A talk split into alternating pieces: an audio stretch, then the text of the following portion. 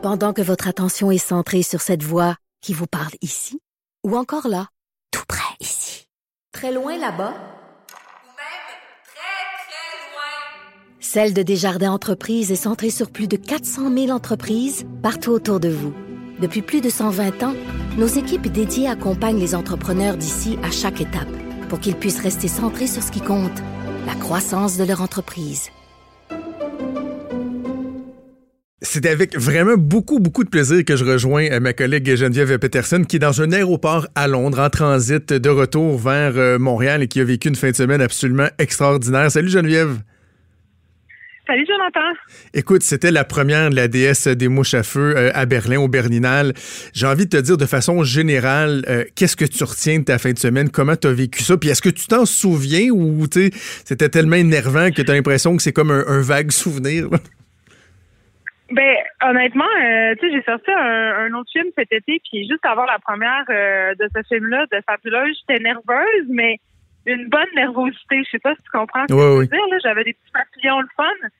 Euh, dans ce cas-ci, on était logés à Berlin un peu partout, toute l'équipe. Et puis avant de se rendre à la projection, il y a des navettes Audi qui viennent nous chercher parce que le festival est commandité par Audi, donc on a tous des navettes. Et je te le jure, Jonathan, là, dans la voiture qui me menait de l'hôtel euh, au, euh, à la Berlinale, j'ai presque plus aucun souvenir. Tout ce que je me rappelle, c'est que j'avais mal au ventre et que j'avais chaud. On, tout le monde avait chaud. On a demandé au chauffeur de mettre la clim dans le tapis. Puis en arrivant là-bas, évidemment, euh, quiconque n'a jamais vécu un tapis rouge, puis là, c'est pas le tapis rouge de cam, mais c'est quand même un gros tapis rouge. Tu débarques là, il y a tout un protocole à suivre. Nous, on, on savait pas trop quoi faire on s'est fait garocher là-dedans, on a avancé, on, a fait le tapis rouge, puis après ça, on a fait euh, les photos d'équipe euh, très, très rapidement. Mais tout ce bout-là, pour moi, il est très, très flou. Puis tu sais, le film, quand je l'ai vu euh, pour la première fois, bon, j'étais tellement nerveuse que je sais pas vraiment si j'ai pu le, savourer. Après, on a eu un Q&A qui a duré très longtemps. Mais hier soir, j'ai revu le film. On est allé avec l'équipe revoir le ah film dans un cinéma normal.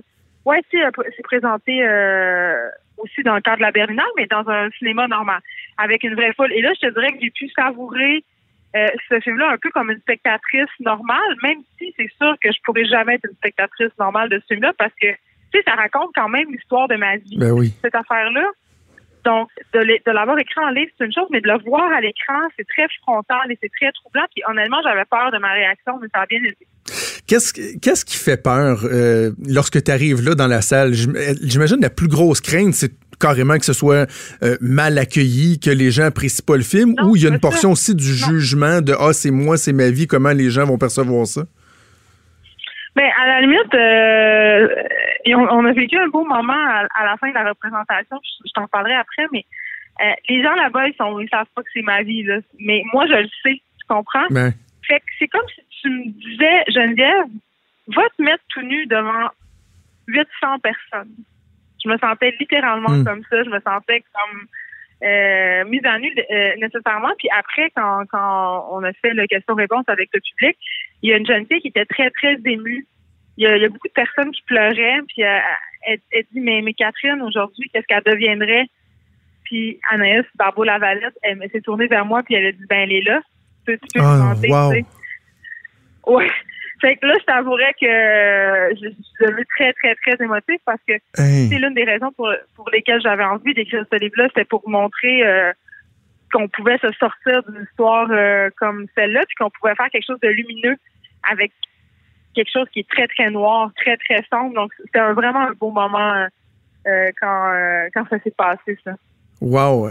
Wow, je trouve ça vraiment beau, vraiment beau comme, comme anecdote. Qu'est-ce que tu retires de, de l'expérience? Premièrement, bon, Berlin, c'était un, de tes rêves, puis tu sais, il y a, y a, une espèce d'ironie au hasard. Qui, du roman. Exactement, tu sais, qui rêvait d'aller à, Berlin. Qu'est-ce que tu retiens de l'expérience? Est-ce que, j'ai envie de te demander, est-ce que c'était comme tu te l'imaginais, comme, comme ambiance, comme, comme, comme expérience? Mais tu sais ce qu'on dit, hein, Jonathan, les fantasmes sont mieux de rester des fantasmes. Oui toujours plus beau. Euh, euh, moi, moi, Berlin, c'est une ville que je me suis imaginée euh, quand j'avais 13-14 euh, ans au fond de mon Saguenay, puis que j'ai vu des moments très difficiles. C'était comme une fuite, tu comprends? Pour moi, cette ville-là, une possibilité à un ailleurs. Euh, pour vrai. C'est sûr que c'est assez incroyable, là. Euh, comme ville parce que c'est une ville qui a été fortement bombardée pendant la Deuxième Guerre mondiale. Donc, l'architecture est, vraiment weird. On a une espèce de mix entre des vieux immeubles et des immeubles très, très modernes. Et évidemment, je me suis dit, parce que je me suis un peu perdue dans Berlin, je me suis dit, j'ai quand même un devoir de mémoire d'aller euh, visiter euh, euh, le Memorial of Jews Museum, Mhm. qui est un musée extraordinaire sur l'Holocauste. Euh, j'ai pleuré là comme j'ai jamais pleuré de toute ma vie. Je pense que ça m'a fait du bien. C'était juste avant la projection. Là. Hmm. On dirait que ça a fait comme sortir un peu euh, des émotions. Mais c'est une belle ville. Mais mon bémol, je vais te le dire, là, c'est euh, la nourriture. Ah oui. moi, c'est- ouais, ben moi, c'est une fille qui je voyage pour manger. C'est vraiment ça mon highlight quand je fais des voyages. Manger, boire du bon vin. Puis à Berlin, il n'y a pas grand chose au niveau euh, de la culture du vin. Puis il n'y a pas vraiment de bouffe germanique, c'est ce que j'ai compris. Là. Essentiellement, tu manges des trucs asiatiques puis de la bouffe turque, c'est super bon, là. Sauf que j'ai pas eu l'impression, euh, je sais pas, je sais pas, pas si c'est une ville dans laquelle je retournerais. Puis les Allemands sont quand même un, un peuple très froid. Le service à la clientèle, c'est vraiment pas comme Ouais. chez nous. Mais ça, c'est mes petites ob- observations euh, de filles qui voyagent. Mais le festival de Berlin en soi, c'est extraordinaire. La Berlinale, tu rencontres plein de monde, il y a une effervescence. Puis ce qui est le fun à propos du festival de Berlin, c'est que ce n'est pas un festival de paillettes et d'argent, c'est un festival de vrais cinéphiles. Tu comprends? Mhm. Donc, tu fais des rencontres-là, les gens s'intéressent au film, les gens posent des questions. C'est pas un, festival de motu là. C'est pas ça du tout. Donc, moi, ça, ce côté-là me plaisait bien.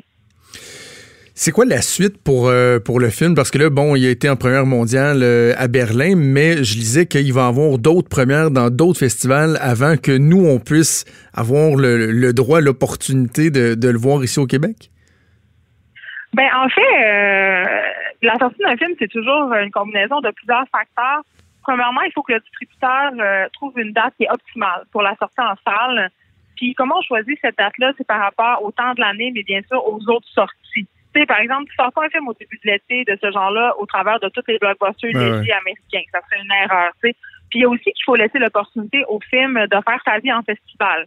Là, euh, ce film-là euh, commence sa vie en festival, a eu une très, très belle réception parce que, tu sais, euh, une de nos craintes, c'était est-ce que les, le public international va, va être sensible à ce qu'on décrit dans ce film-là, aux réalités Ben qu'on oui. dépeint. à- à- puis la réponse, c'est oui. J'ai été vraiment surprise. Euh, c'est un film qui résonne partout, vraiment. Euh, les gens sont touchés, les gens se reconnaissent. Puis Anaïs Barbeau-Lavalette disait quelque chose que je trouve intéressant. Elle disait, au point de vue du cinéma, on a beaucoup fait des films sur la génération des années 70 tu sais, euh, ces, ces années-là ont vraiment été couvertes, mais les jeunes des années 90, on les a pas encore tellement vus au cinéma. C'est drôle, le film de Philippe Palardo, euh, Salinger's Year, aussi se passait euh, dans les années 90. Oui. Donc, il y a une espèce de nouveau mouvement cinématographique qui est en train de se diriger avec des, jeunes, des réalisateurs qui étaient jeunes dans les années 90 et qui ont envie de revisiter ça. Puis ça, c'est euh, quelque chose que qu'on pouvait vraiment constater parce que la catégorie dans laquelle on était à Berlin, c'est une catégorie qui s'appelle Generation 14 et Mhm. c'est vraiment un- une catégorie qui euh, s'intéresse à des films qui mettent en scène l'enfance ou l'adolescence. Donc, euh, puis il y avait beaucoup de films dans cette section-là cette année.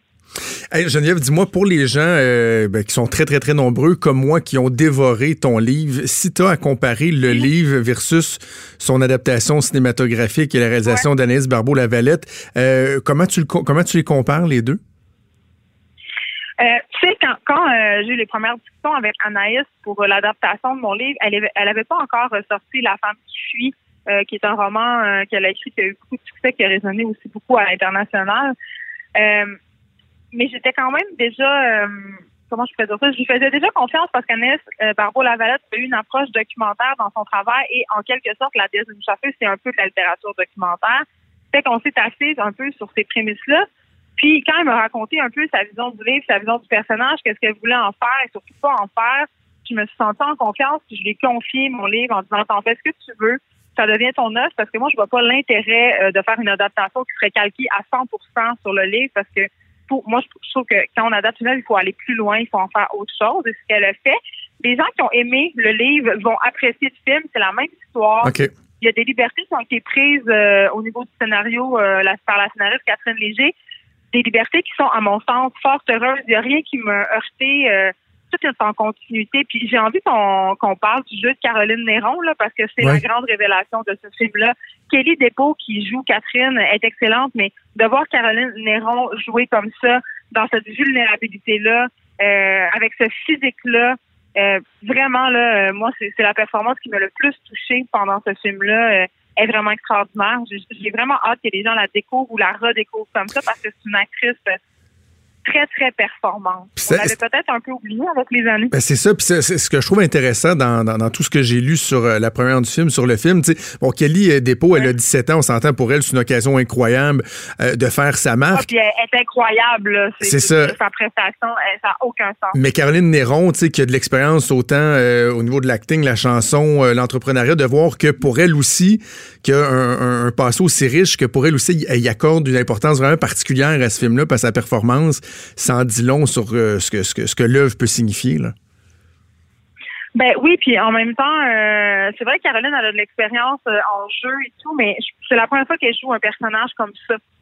On l'a jamais vu dans un personnage comme Ouais, ça. c'est ce lu. mère de famille qui perd, qui perd les pédales un peu, puis puis tu sais Caroline quand même au moment où on, elle a tourné le film, elle était en train de tout perdre. Tu sais, Mhm. elle perdait sa compagnie, elle perdait son mariage, donc pense qu'il y a beaucoup de cette énergie-là dans le personnage. Ça donne un résultat vraiment très touchant puis très beau. Puis c'est drôle, on me posait la question hier, euh, des journalistes me demandaient, euh, euh, tu sais, comment comment ça faisait de, de voir mon histoire au cinéma. Puis on en parlait au début tantôt.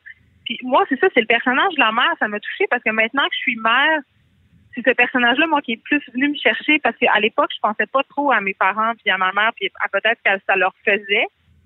Mais maintenant que je regarde à travers les yeux de Caroline, justement, l'histoire avec cette fille-là qui vraiment se noie littéralement sous nos yeux, euh, ça me donne une perspective qui est vraiment autre par rapport Ouais. à, à cette histoire-là. J'ai trouvé ça intéressant. Geneviève, avant que je te laisse, parce que tu dois prendre un autre vol, euh, on s'écrivait tantôt, puis tu me disais que t'as- t'as- tu le sens vraiment là, dans, euh, dans les avions, hein, le- la, la panique avec le COVID-19, le coronavirus, ça se matérialise comment? Tu le sens comment? Eh ben oui, ben c'est ça. Ben écoute, euh, je te dirais que c'est peut-être en revenant, je pense qu'il se passe des choses en Italie. Là. Je Oui. te dirais que j'ai pas suivi tant, tant que ça ça depuis quelques jours, mais en m'en venant, je voyais que euh, même moi j'ai une petite pensée avant de prendre l'avion, je me suis dit euh, bon, le coronavirus puis tout, je vais m'apporter du tutoriel en masse, mais là dans l'avion, il y avait des quelques personnes qui portaient des masques. Mais là, sur la liaison, euh, je te dirais Berlin-Londres, il y avait une dizaine de personnes masquées dans l'avion. Ça m'a quand même surprise. Puis dans les aéroports, là, euh, à l'aéroport de Berlin, puis ici aussi à Heathrow à Londres, il y a des grandes affiches un peu partout pour euh, en- enjoindre les gens à garder les mesures d'hygiène de base et à se laver les mains. Ouais. Ah, OK, OK. Ben, écoute, bon on retour. Fais, même, euh, fais- attention à toi. Puis euh, je te le dis au nom de, de- de toute l'équipe à quel point on est fiers de toi. Moi, je suis fier de te euh, compter comme collègue, comme ami. Euh, on est fiers. Tu nous fais rayonner un peu partout. Puis on a vraiment hâte de te revoir et de voir le film aussi. Oh, c'est gentil. J'ai hâte de vous retrouver mercredi. À bientôt. Bon retour.